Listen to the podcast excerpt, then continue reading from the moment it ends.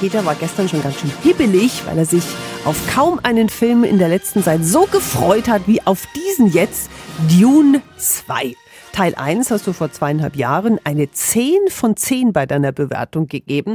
Wir sind gespannt, was du jetzt zu Teil 2 sagst, der ab heute im Kino läuft. Der Film schließt nahtlos an, an die Ereignisse von Teil 1. Paul, Sohn des getöteten Herrschers Lito Atreides, findet mit seiner Mutter Unterschlupf beim Wüstenvolk der Fremen. Dort sieht ihn ein Teil als Fremden und Spion, der andere Teil als der jahrhundertelang vorhergesagten Erlöser. Und Paul selbst ist zerrissen zwischen einer Romanze zu einer fremen Frau und den Rachegelüsten an seinen Erzfeinden der Harkonnen. Ich sehe mögliche Zukünfte, alle gleichzeitig. In so vielen Zukünften triumphieren unsere Feinde. Aber ich sehe einen schmalen Weg hindurch.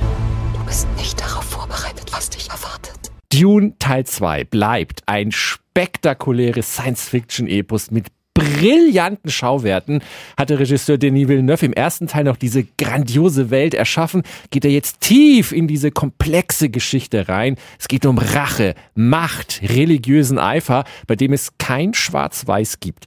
Bei so vielen neuen Figuren bleiben leider einige ein wenig unterbelichtet. Dennoch ist dieser Zweiteiler das Nonplusultra in Sachen Science Fiction. Meine Wertung Neun von zehn Helmchen. Und hier noch ein weiterer Kinostart vom 29. Februar. The Zone of Interest. Das Drama zeigt das vermeintlich banale Alltagsleben einer Familie in der Nazizeit wenn es nicht die Familie des Kommandanten des Konzentrationslagers Auschwitz, Rudolf Höss, wäre.